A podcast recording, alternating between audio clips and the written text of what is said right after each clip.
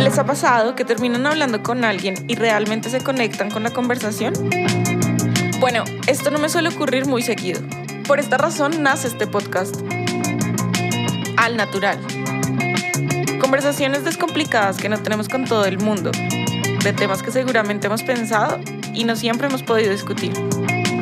En este espacio hablaremos con personas que no han tenido miedo de mostrarle al mundo quiénes son y qué piensan.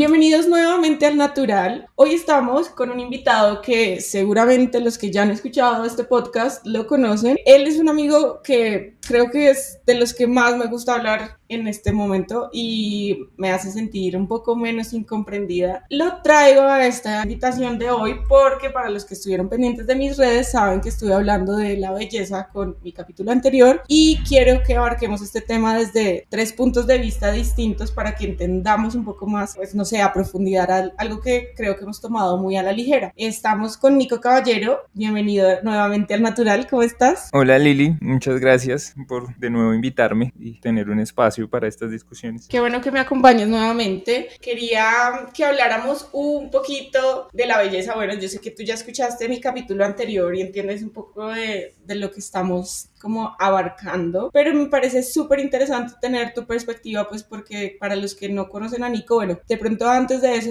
podemos hablar un poquito de lo que haces, porque creo que en el capítulo que hablamos anterior nos quedamos un poquito cortos con, con la información de lo que haces y podemos contextualizar para que entiendan por qué creo que es tan importante tu perspectiva. Bueno, listo. Primero yo creo que puedo hablar un poquito de, de dónde vengo, más de que, que me dedico profesionalmente. Yo soy hijo de una bailarina de ballet, entonces entonces como que crecí con un entorno medianamente artístico. Mi abuela pintaba cuadros, pero realmente era una época que el arte en mujeres era más como decorativo de alguna forma, pero ella, ella fue la que inculcó como la vena artística general en, en, nosotros. Y pues el concepto de belleza pues es completamente filosófico y pues se va desarrollando desde la niñez y cómo construimos como nuestras historias, estereotipos o como formas de entender como el exterior. Después eh, siempre tuve como un gusto por la estética y quería estudiar diseño industrial, empecé estudiando diseño industrial. Después de darme cuenta que me interesaban más en los temas de relacionados con el arte en general y que era muy bueno tomando fotos hace rato, o sea, yo tomaba fotografías desde niño porque tuve acceso una cámara, entonces yo me la pasaba tomando foticos, pero en general eh, nunca lo vi como una carrera y pues después sí empecé, ya dejé todo, me volví fotógrafo, después estudié dirección de fotografía y pues me dedico ahorita a la fotografía, a la dirección de fotografía, a las un poco artes visuales con la fotografía y estoy experimentando como con nuevas tecnologías. Entonces, digamos que todos esos, esos lenguajes manejados desde la estética. Bueno, ya con esa introducción para los que nos están escuchando, podemos entender que Nico ha trabajado en el tema desde hace un buen tiempo. Entonces a mí me gustaría saber, Nico, ¿tú cómo ves la belleza, digamos, ahorita en la actualidad? Que siento que hay tanta información, por lo menos en redes sociales y en los medios, que crean estereotipos que pues se vuelven referentes para muchas personas. Sí, pues yo creo que toca entender de dónde vienen los estereotipos y cómo creamos nuestros propios estereotipos o la sociedad los crea. Somos una generación que viene de, recibir historias eh, pues norteamericanas, de pues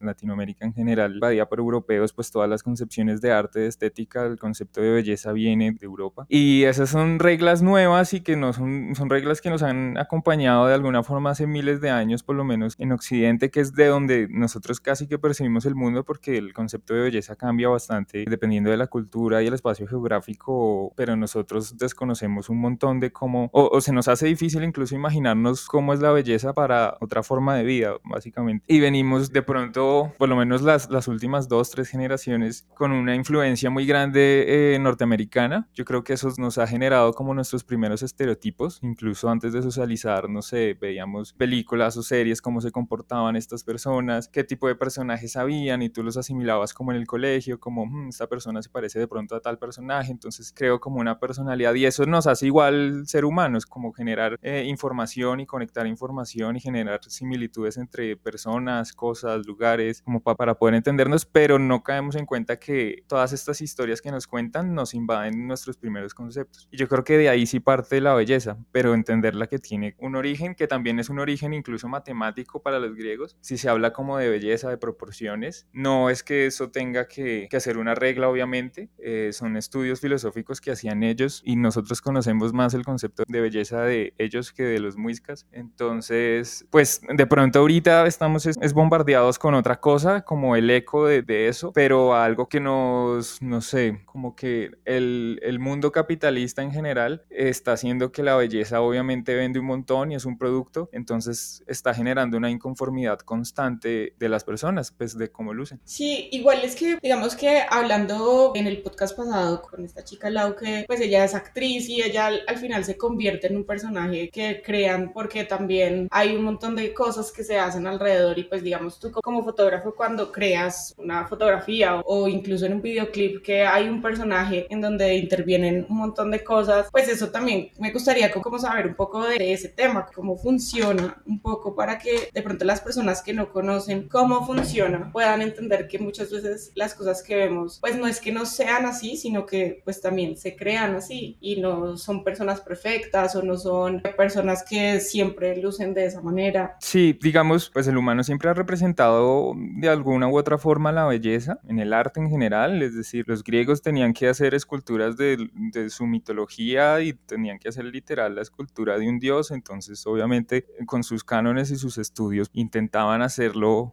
eh, lo mejor posible y eso incluso influyó en la imagen de Jesucristo, eh, todo ese tipo de como de reglas o cánones que existían incluso desde, desde la época clásica. Pero lo que pasa de pronto con la fotografía, que es distinto, que es a lo que me dedico, digamos, tiene mucha influencia con la pintura y la mayoría de conceptos de composición, de colores, de luces y sombras vienen directamente de la pintura. Entonces uno entiende que es bello, que es estético, ciertos lenguajes o ciertas formas de contar historias de las artes visuales que igual son muchos y las personas que escuchen esto y estudien de arte entienden que no es que exista una regla para hacer las cosas, pero sí hay estudios obviamente muy serios alrededor del color, de la composición, de la percepción, que tienen que estar muy en cuenta porque igual la belleza es algo que percibimos. Entonces, digamos, la fotografía, pues se puede decir por lo menos de la fotografía de moda que es 100% manipulada y pues también se vende como fantasía, pero es, es un ejercicio similar al hacer un cuadro, es decir, si, si a ti en cierta época te pedían hacer un cuadro de alguien importante en, no sé, en tu comunidad o un rey o un personaje histórico de tu comunidad, pues tú lo pintabas pues lo mejor posible y desde ahí siempre hay manipulación de la imagen, de seguramente los cuadros que nosotros podemos ver en la historia del arte sean como las mejores selfies,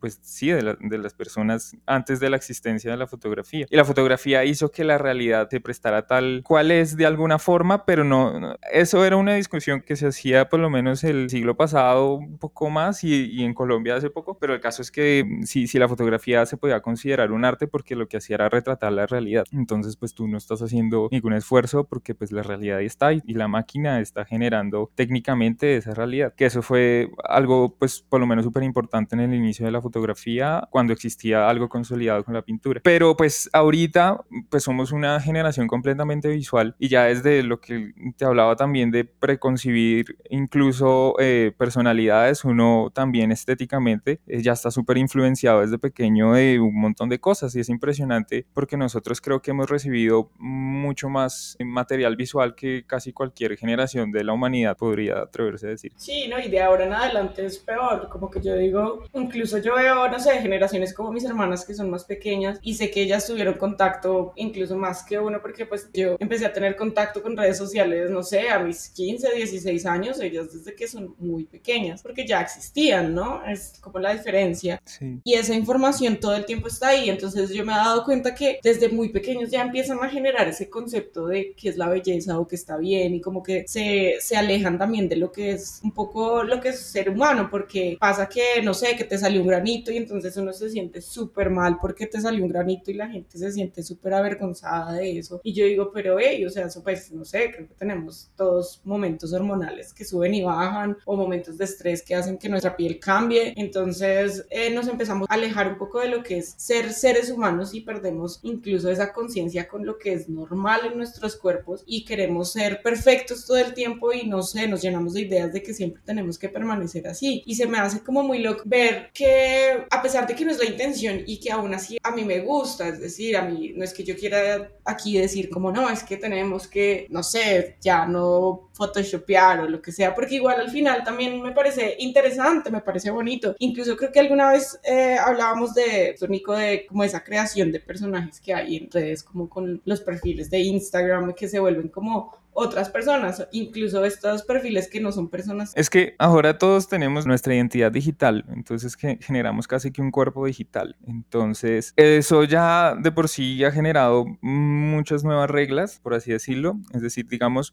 cuando en el 2010, 2011 en Francia estaban por prohibir el uso de Photoshop para que las personas no se sintieran, sobre todo las jóvenes, no tuvieran eh, problemas alimenticios, ni depresión, ni ansiedad de, como lucían, porque ellos están muy en contra de cómo la publicidad afecta pues las, las cabezas de la gente. Entonces si tú vas a, París normalmente está, o en, Francia en general, está muy poco lleno de publicidad a comparación de, de lo que si vas a Estados Unidos es como hay publicidad en, en, todo, en todo lado, porque todo el, el, país funciona de esa forma ultra consumista. Y incluso muchos logos cambian de color y se vuelven grises en ciertas zonas. Para ellos entienden muy bien lo de contaminación visual y eso es lo que está generando como las nuevas concepciones de belleza porque te están vendiendo algo, necesitas un producto para ser de cierta forma. Y la fotografía, es decir, yo haciendo fotos, haciendo video, digamos, jugando con la fantasía, eh, tratando con modelos, con actrices, con actores. Obviamente todo es una construcción y yo lo veo desde, digamos, yo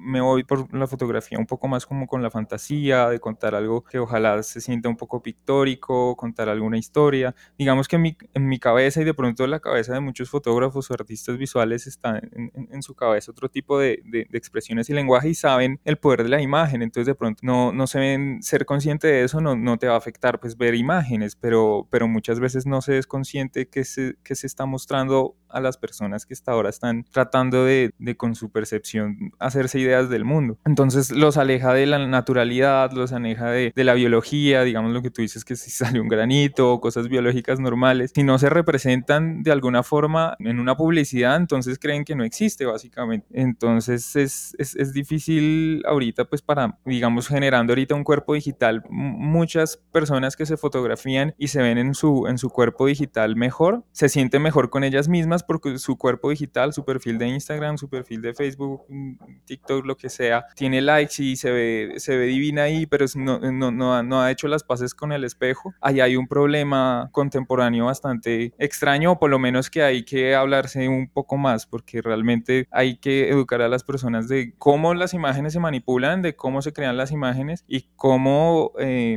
cómo aceptamos o consumimos ese tipo de imágenes. Sí, o que incluso nosotros mismos lo generamos, porque igual es innegable que ahora con, no sé, Instagram, con todas las apps que, las aplicaciones que tiene para los filtros, entonces nosotros mismos nos modificamos para lucir perfectos y ya no subimos, no sé, historias o selfies sin filtros porque nos sentimos como, bueno, aquí me veo más bonito. como que nos inclinamos más hacia unas apariencias y pues eso con el tiempo creo que nos aleja a veces de esa aceptación de lo que somos realmente. Sí, pues e, en ese caso digital en específico, muchas personas, incluso hay personas que se hacen cirugías para parecerse a cómo lucen digitalmente y no se sienten bien en persona. Entonces, eso también hay unas, hay unas nuevas formas de, de coincidir como esa insatisfacción constante que te hacen sentir, porque es que ya no es solo lo que hablábamos que días, no es como solo las personas de las revistas o el famoso que es perfecto, es porque es millonario, está lejos y vive en otro continente o yo qué sé, sino que ya es como la, la amiga de tu prima, las chicas del colegio, las yo no sé qué, entonces es gente cercana que de por sí te están bombardeando con sus perfiles o cuerpos digitales de cómo lucen o cómo tienen que lucir y entonces eso genera, eh, no solo como en la belleza en general, estoy hablando de ese caso en específico, pero las redes sociales en general están bombardeándote con, con insatisfacción hacia tu vida todo el tiempo. Y eso es cierto, como que también es verdad que no solo es como hacia la belleza, ¿no? Como que en realidad el hecho de que no filtremos bien nuestras redes sociales y consumamos como todo lo que nos parece como en su momento lindo o que nos agrade a la vista, nos muestran un montón de cosas que probablemente no son reales, incluso el hecho de que, no sé, veamos a la gente que siempre esté feliz en sus redes sociales, pues porque uno normalmente no comparte que está triste, en ocasiones muy especiales, pero generalmente la gente no lo hace y también creo que a veces perdemos esa noción hasta de aceptar nuestros sentimientos con ese consumo de las redes sociales. Sí, pues que las redes sociales la, la gente publica lo que quieren que perciban de ellos. Es como si, no sé, tú en, los 70 mm, hubieses pasado frente a la casa de las personas de tu conjunto y vieses eh, fotos de ellos y todo lo que hacen en su vida y donde trabajan afuera de sus casas o en sus fachadas, pues van a mostrar eh, lo mejor de sí mismos, van a mostrar su profesión, sus éxitos, sus viajes, yo qué sé. Y digamos que Instagram en específico, al ser una, una red social que su archivo principal es la imagen, porque el texto pasa a puesto secundario, es importante como ser conscientes de qué se está consumiendo también y, cómo es la imagen. Yo creo que si se educara de pronto desde muy jóvenes de cómo se construye la imagen, sobre el lenguaje audiovisual, como, ah, la gente entiende que, que, que el, el, audiovisual o la fotografía es un lenguaje para contar algo. Entonces, como que, bueno, es como si tú te sintieras afectada por todos los textos que lees, fuese una noticia o fuese ficción, eh, y lo tomes como, como una realidad. Cuando tú sabes que se puede hacer realidad y se hace fotografía documental, que obviamente está también eh, manipulada del ojo del fotógrafo, el momento, el contexto, bla, pero digamos, eh, em, no es igual una noticia o algo que está tratando de mostrar la realidad a la creación de una imagen. Esas diferencias eh, de pronto habría que dialogarlas más y además porque viene algo fuerte, no es que vayan a acabar las redes sociales, sino incluso ahorita van a existir em, cuerpos digitales, o sea, la gente va a construir cuerpos digitales incluso, se, se van a modificar aún más, van a poder, o sea, los filtros de Instagram es un lindo comienzo y la gente ya se está cambiando la cara casi por completo y casi que se sienten mal si no están sacando un video, una selfie con un filtro de estos, pero en un futuro básicamente vas a poder ser la persona que quieres ser, por lo menos digitalmente, y lo vas a crear de una forma real. Ahorita las imágenes hechas con inteligencia artificial ahorita son completamente reales, son personas que lucen como personas. Entonces, en un futuro no muy lejano, o sea, en los próximos cinco años, el cuerpo digital va a ser un tema interesante, por lo menos, de cómo nuestros avatars digitales van a empezar a, a transformarse no solo en un álbum de fotos, sino de pronto en algo un poquito más vivo. me hace acordar de esta película mm, que sale Bruce Willis y que todos tienen como sus cuerpos robóticos y ellos todos están en su casa y como que solo sale su cuerpo. Uy, no me acuerdo. Y que el man se revela con, eso. Bruce Willis? Sí. Sí, el Uy, Bruce Willis. El, el, el, ese man siempre lo llamaban para buenas pelis de ciencia ficción. Sí, exacto, pero me hizo acordar de eso porque en esa película, justamente en este momento, no me acuerdo cómo se llama, pero era literal eso, como que todos crearon como sus, sí, sus cuerpos, pues aunque estos no son digitales, sino son como robots que son igualitos a ti y son los que interactúan en la vida y tú los manejas desde tu casa como por realidad virtual. Y el cuento es muy loco porque el man se revela con eso porque él decía como, pues es que al final yo no, cuando me encuentro con mi novia no la estoy besando, la está besando un robot, ¿sabes? Como que yo no estoy interactuando con la gente, sino mi robot está interactuando con la gente y pues la gente lo hacía también como por seguridad y pues se volvió como algo normal, ¿sabes? Y como que también incluso todos permanecían en la misma edad, pues visualmente, pero todos en sus casas tenían otra apariencia totalmente distinta. Ya estaban arrugaditos o estaban gordos o tenían otras características físicas totalmente distintas a lo que fue ese avatar que tienen afuera y básicamente eso es lo que estamos haciendo en este momento con las redes sociales, de alguna u otra manera también, como lo que dices, y ya cada vez se vuelve más complejo porque ya no es solo nuestra cara, sino todo nuestro cuerpo y al final eso es lo que estamos interactuando. Incluso podemos decir que en esta pandemia es un poco lo que pasaba en la película porque todos estamos interactuando en las redes sociales solo con nuestros perfiles digitales y eso hace que creamos que siempre estamos así de perfectos, ¿no? Como que nos aleja de esa realidad de que también a veces estamos mal, o sea, yo por ejemplo, ahorita en esta pandemia me la paso en chanclas con un hoodie puesto y sin peinarme. Pero mira que la, la belleza incluso en esos casos intenta, es que el concepto de belleza ahí, o sea, las redes sociales se prestan para mucho, yo creo que una nueva generación con avatars digitales puede ser más consciente incluso de su belleza y entender como humano soy esta persona y como perfil digital soy incluso este ser un poco incluso menos humanizado incluso podría ser, pero no, digamos en este caso, es que los 80 metían mucho como los robots en las pelis o los novetas, pero, pero en general va a ser más bien eh, con realidad aumentada, es decir, tú puedes estar en la calle con un vestido digital, por ejemplo, tienes un vestido loco digital y, y, te está traqueando las otras personas porque están percibiendo la realidad con filtros digitales, por así decirlo, para que se entienda. Bueno, pero eso sería lo máximo. Sí, pues la gente viviría como quiere su realidad, pero es bueno y malo porque digamos una generación como la de nosotros o incluso o sea, yo digo una generación joven, joven como el bebé que nació hoy, pero, pero digamos los que ya tienen las redes sociales, se han visto afectados psicológicamente con las redes sociales, mm, la aceptación de su realidad va a ser más difícil. Entonces yo creo que incluso las redes sociales deberían ir como ayudando a las personas a que vean la realidad. Hay muchas campañas sobre eso ahorita, como nunca se había visto antes, es decir, tú ves la diversidad de las bellezas y creo que deberíamos ser como más diversos con nuestros, con nuestros gustos, por así decirlo decirlo, o no, no más diversos con nuestros gustos, sino más diversos en entender la belleza del ser humano, porque tú ves belleza igual en, en, muchas cosas, tú puedes ver la belleza de un animal, tú ves la belleza de, de las plantas, tú ves la belleza de incluso de la naturaleza en general, de la biología, tiene cosas bellas y cosas que no te van a parecer tan bellas porque no necesitan resaltar a la vista como un, un pez del océano profundo o algo así. Es que las concepciones de belleza están muy condicionadas por nuestro entorno y como animales, de seguro debemos tener algún concepto de belleza ya como percibimos, porque es que la belleza no, no, no se creó en, Grecia cuando dijeron esto es belleza, sino la belleza es algo que viene con, con nuestro ADN casi, con la forma de ser humanos. Igual digamos que de alguna u otra manera también yo pienso que es respetable pensar que algo te parezca bello y algo no, ¿sí? Como que de alguna manera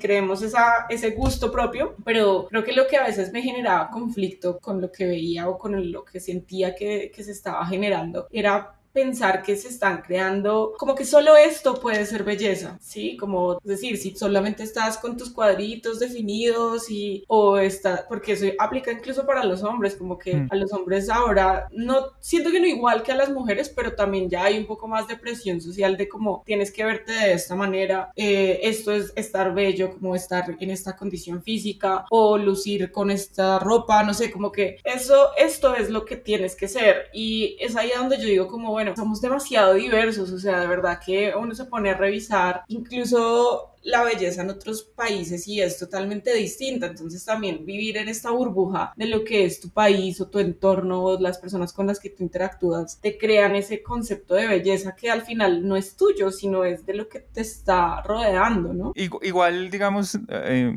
hay, hay, otros conceptos de belleza, pero no sé, en, en, China y en ciertas zonas de Asia se blanquean para no parecer que trabajan bajo el sol, entonces digamos, eso ya es un concepto de belleza que es perjudicial para las, mujeres en general y así pasa en muchas culturas. De hecho, creo que en Colombia y en Occidente en general hemos sido un poco más abiertos en entender la diversidad del, del ser humano. Igual en, en, todo lado, pero, pero lo que está pasando ahorita y lo que mm, sigue pasando en muchas culturas es que la belleza es, se aceptan cánones por la necesidad de recibir afecto de otro, porque eso también es súper importante, porque el man quiere tener cuadritos, porque la chica quiere parecer como las chicas lindas de Instagram, porque de alguna forma necesita afecto o aceptación de cierta parte de la sociedad y entonces también, digamos, no sé, una persona en el colegio que se está eh, desarrollando o de pronto no está súper incómoda con su cuerpo, todavía está entendiendo su sexualidad, yo qué sé, se están bombardeando que la persona que es distinta a él tiene más aceptación social y puede que tenga un, no sé, un mejor futuro por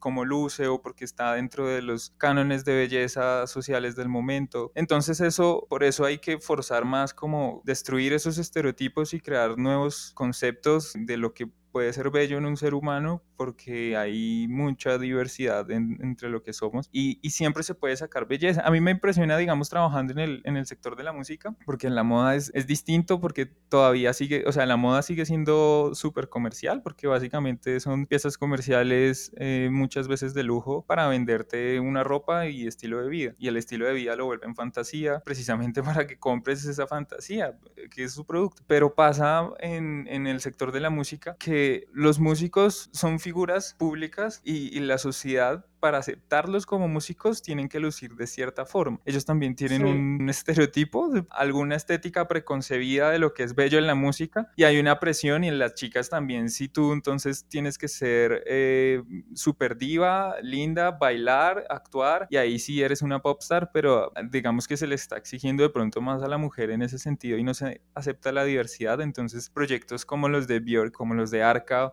como los que están explorando otra estética y están como luchando, es decir, no están, incluso pierden la imagen de humano y dicen como estoy creando un performance, una obra de arte y la música se une más con el performance. Y yo creo que ahí debería estar un poquito más o agarrar un poco nosotros a nuestra vida de eso, como que hacer el performance del personaje que somos, como reconocernos de quiénes somos y cómo puedo potencializar esa personalidad de lo que soy y no tratando de ser otra persona porque esa otra persona siento que está más aceptada, pero de seguro esas personas incluso pues ya conociendo el, el, sector y hablando pues profundamente con estas personas, muchas personas son súper inseguras, incluso ideales de belleza pues en, en sus campos, eh, también tienen bastantes inseguridades, entonces eso no, pues ese, ese grado de insatisfacción es bastante común, la verdad. Claro, y eso que, que dices me parece súper chévere, como que eso me parece un objetivo bonito, ¿sabes? Como tratar de aceptarnos y crear un personaje, porque también a mí me parece chévere como todo lo que pasa, también los cambios y, y no sé, ver cómo las nuevas tecnologías empiezan a ofrecernos cosas,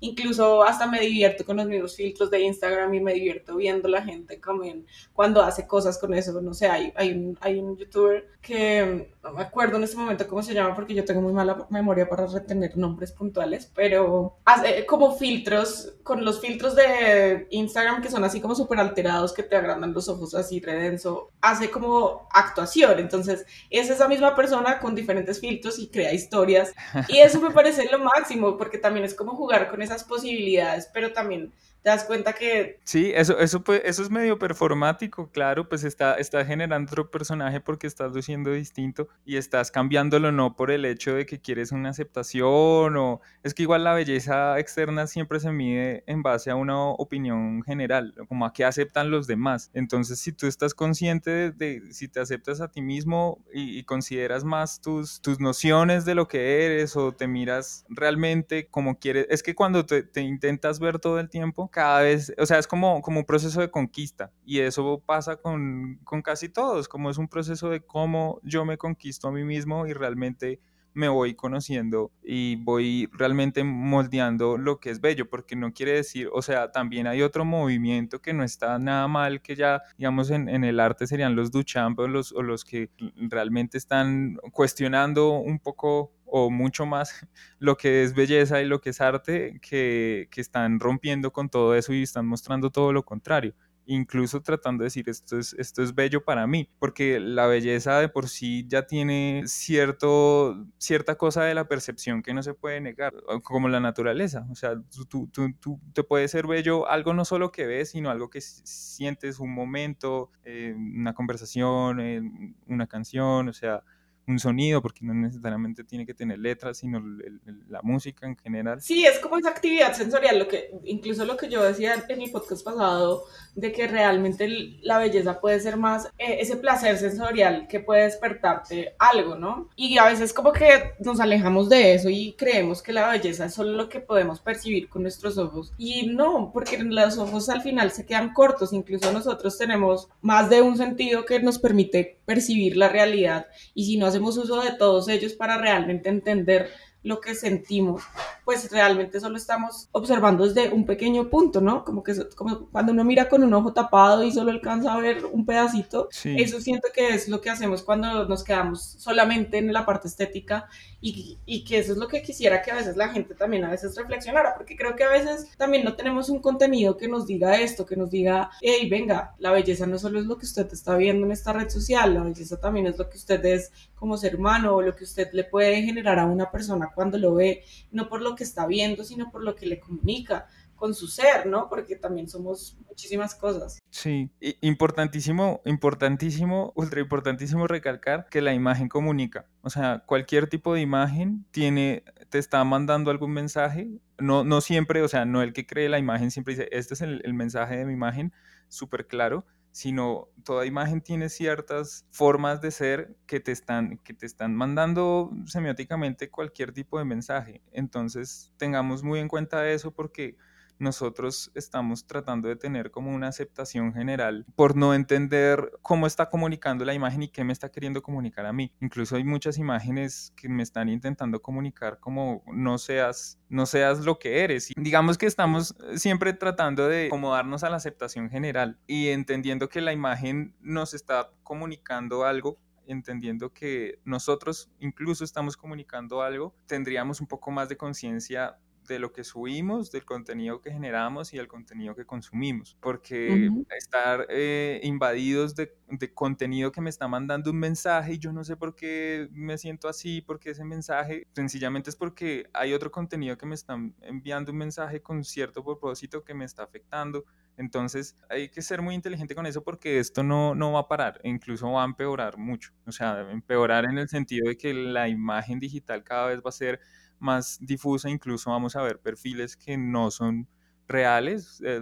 estoy completamente seguro que van a haber celebridades digitales que no son humanos, que ya, hay ciertas, hay, hay, hay, hay, varias, como Miquela, y como estuve viendo varias, hay como cuatro redes sociales. Para los que no conozcan, Miquela es como un, un, un render, un, un, personaje en tres dimensiones que prueban con ellos los motores de, de telas entonces es muy fashion porque luce muy bien la ropa que tiene puesta, entonces ella modela y es como una influencer de redes sociales y pues es controlada por un equipo y tiene, mm, pues eso es más mito, igual tocaría rectificarlo, pueden googlear, pero tiene cosas de inteligencia artificial, pero la generación de imagen con inteligencia artificial también está generando personas y humanos. Uy, ahorita estaba haciendo una cosa muy interesante, estaba terminando de construir mi página y hay una inteligencia artificial de Google que te describe qué ve en tu imagen, pero son con keywords, con hashtag como con ¿cómo se dice? Y como con descripciones muy acertadas. Entonces dice, esta imagen es 50% arte, sale una persona, está sonriendo, esto es, o sea, ese tipo de análisis que está haciendo la imagen. Y me pareció curioso porque habían eh, conceptos como arte,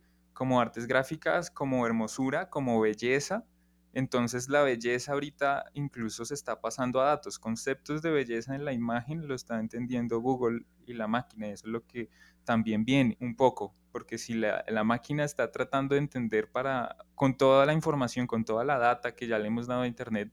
qué es la belleza para nosotros, va a existir como una ola gigante de solo contenido bello personalizado, por así decirlo. Sí, qué, qué locura, ¿no? Como que también el punto de vista desde ese, desde esa inteligencia artificial, porque igual también pues bueno, no sé, no sé qué pensar al respecto de ello. Ah, quedó así como mi cabeza frita. Sí, es fuerte, no, eso me enteré hace, pues no sé, dos días, dos días que estaba probando porque estaba viendo que en mis fotos, pues que percibía eh, esta inteligencia artificial de lo que yo hacía. Entonces, pues para mostrar si, si digamos, eh, estaba cerca a, a, buscadores de arte, de artes, eh, de artes gráficas, de fine arts, como viendo si entendía conceptos así, porque lo primero es como, no sé, entiende cara, hay un vestido y agua, o sea, cosas más básicas, pero ahora está entendiendo conceptos más complejos. Entonces eso quiere decir que vamos a ir eh, pues, entre Google y, Google y Facebook, que son como las principales que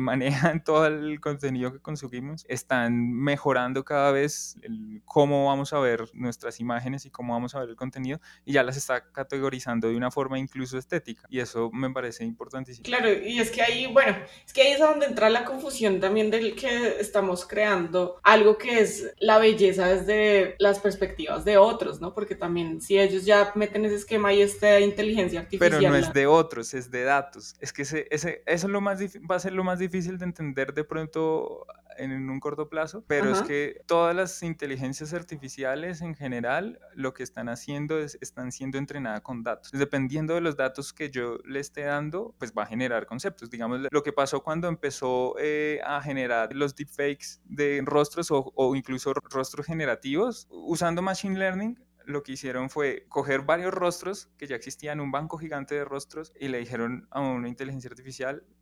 estoy diciendo con términos súper coloquiales para que se entienda, como entienda que es un rostro humano. Y ahora con sus variaciones puedo ir variando, pero dependiendo de los datos se dieron cuenta que no, tú para generar un rostro latino resulta siendo más difícil porque hay menos información de rostros latinos o con belleza latina en Internet. Entonces la mayoría de, de, de rostros generados pues son con la información que hay en Internet. Entonces los conceptos de belleza son los que están en Internet y los que se le están dando a Internet para que entienda qué es belleza. Entonces imagínate, incluso Instagram de seguro va a aplicar eso, si no es que lo está aplicando ya, que es la belleza para los usuarios de Instagram. Y entonces ahí con datos ya puede hacerlo y puede generar, pero también puede eh, sectorizar también como para usted la belleza es esto, pero para esta persona es esto y es esto. Y con buenas políticas nos, no afectaría tanto a la mente humana como lo hace ahora. Pero mira que igual aún así, pues es que eso tiene como mucha polémica porque, ¿sabes? Mira, yo siento que sí, de alguna manera lo hace porque cuando tú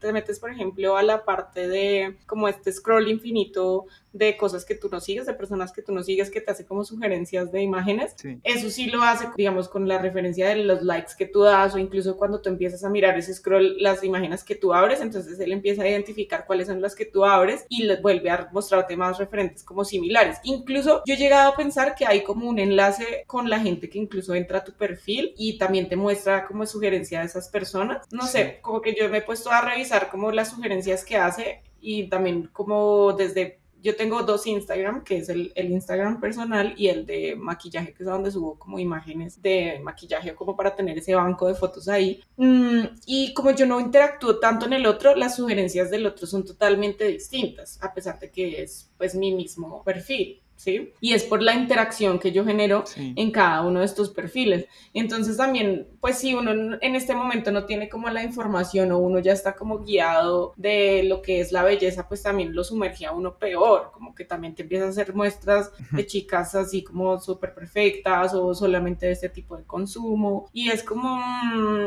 creo que ese scroll debería mostrarnos incluso es cosas diferentes, ¿sabes? Como no solo lo que vemos, porque también podríamos aprender con el contenido que nos muestra Instagram. Sí, es que de hecho la inteligencia artificial creo que es positiva para ese caso justo que estás mencionando, porque digamos, según tus interacciones, según tus likes, estás generando como ciertos datos, incluso, o sea, la computación es muy difícil que entienda el contexto de las imágenes, cualquiera, entiende muy bien el texto, bueno, no muy bien, pero entiende el texto, pero no entiende todavía el contexto de un párrafo. Entonces, hasta ahorita, o sea, muy recientemente, los últimos dos años, se le ha dado muchísima fuerza a cómo las imágenes, en, en a cómo las computadoras entienden las imágenes. Entonces, esto es un paso nuevo porque ya no es como el texto del hashtag belleza y, y, cosas similares y cosas así, sino que ya me está entendiendo el contexto de la imagen, entonces ya Instagram, por eso digo, no sé si lo está aplicando ya, me va a mostrar contenido no con texto y no con estrategias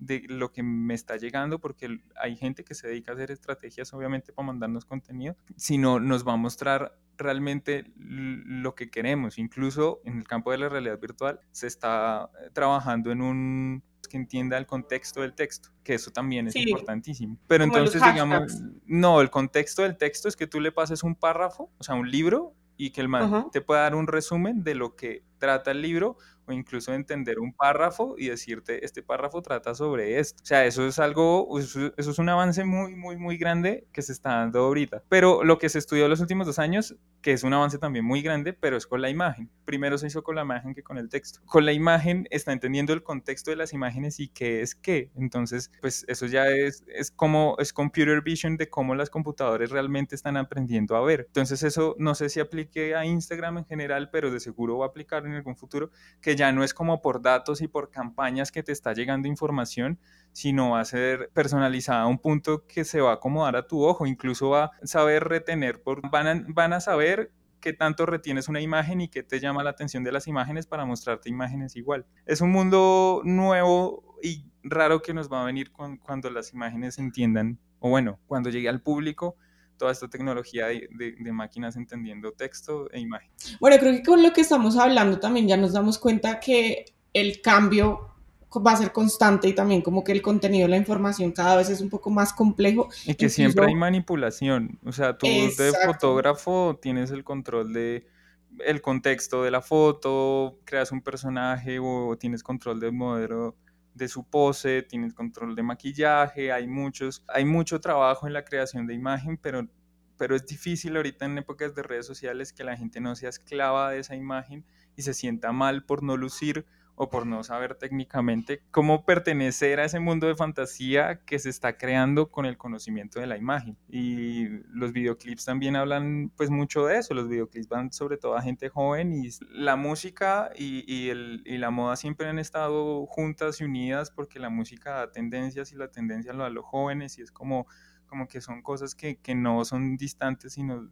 realmente están bastante cerca, em, y, y, que entiendan qué tipo de, de, contenido, o que, o sea, es que la idea no es como abolir ese tipo de contenido, sino educar a la gente en el campo audiovisual para que entienda que todo es una manipulación incluso constante como lo ha sido con el texto, pero es que no podemos entender que lo que nos están contando con imágenes es la realidad. Entonces hay que jugar con ese chip y cambiar nuestra percepción un poquito con eso. Claro, exacto, como que de pronto concientizarnos más de que este contenido tiene una intención, ¿no? Como, como eso mismo que, que hablaba Nico, de que detrás de una imagen hay una idea y esa idea es generar algo puntual en, en la persona o bien sea el consumo o lo que que busque, digamos, la persona que, que, creó ese contenido, tiene una intención, pero pues también nosotros hacernos más conscientes de que todo ese consumo digital que tenemos en los medios, en las redes, en incluso las revistas, eh, no es la realidad, es, es, podemos incluso verlo como arte, ¿no? Porque también de alguna u otra manera a mí me encanta eh, la fotografía de moda, me parece preciosa y, y realmente disfruto ver ese tipo de fotografía, pero también verlo más allá de que no es lo que es la realidad, sino es ese concepto, esa intención y entenderla, ¿no? Sí, es que es, es, es difícil y va a ser difícil sobre todo porque es que eh, hemos, hemos sufrido como tantos cambios en una sola generación que toca cambiar conceptos rápido y educar a la gente rápido y la gente es como ya, ya, o sea, yo, yo ya conozco el mundo porque ya soy mayor de edad básicamente. Y es como es una construcción constante porque el mundo está cambiando de una forma que nunca habíamos visto. Y nada más nosotros vimos nacer que MySpace y Hi-Fi y era como ya Lalo y tenía no sé 500 seguidores y era el más popular de Bogotá o sea, cosas así, y era como, ahorita nadie vio todo esto, o sea, nadie se imaginó, yo nunca me imaginé generar rostros con inteligencia artificial en una pandemia, o sea, es que el mundo está cambiando de una forma muy loca. Sí, total, pero bueno, igual creo que con esta pequeña introducción de locuras con Nico, como siempre, me parece lindo que, que, la gente también vea pues la realidad de las cosas que también está sucediendo, porque esto, al final también sí es la realidad de lo que pasa, como de los cambios, de las nuevas tecnologías, de lo que hay detrás, de, de las imágenes que consumimos y que finalmente pues realmente esto solamente está ahí en lo digital o en lo que estamos viendo. También construyámonos un poco más hacia adentro y también entendamos que hay una aceptación de lo que somos como lo que somos como humanos, que también tenemos defectos y que también somos diferentes y diversos en cada uno de los universos que estemos. Entonces, nada, Nico, muchas gracias por tu charla de hoy. Me encanta hablar contigo y tus locuras con las que me sales. Entonces, no, gracias, nos veremos seguramente en un próximo capítulo de Al Natural. Ah, qué bueno. Qué bueno, de seguro lo, lo, escucharé y diré, ah, no dije esto, ah, no, se me fue esto. sí, yo sé que sí. pero chévere, chévere tener como ese espacio y por lo menos dejar una semillita que la gente investigue, googlee y, y genere espacios para poder pensar distinto y, y, se eduquen solos. Aprender a ser autodidacta es importantísimo porque somos un, una generación que está constantemente en cambio. Bueno, esto fue un capítulo más del Natural. Recuerden que pueden seguirnos en nuestras redes sociales, a Nico como Nicolás Caballero Arenas y a mí como Lilian Natural. Nos vemos en un próximo episodio. Mucho amor para todos.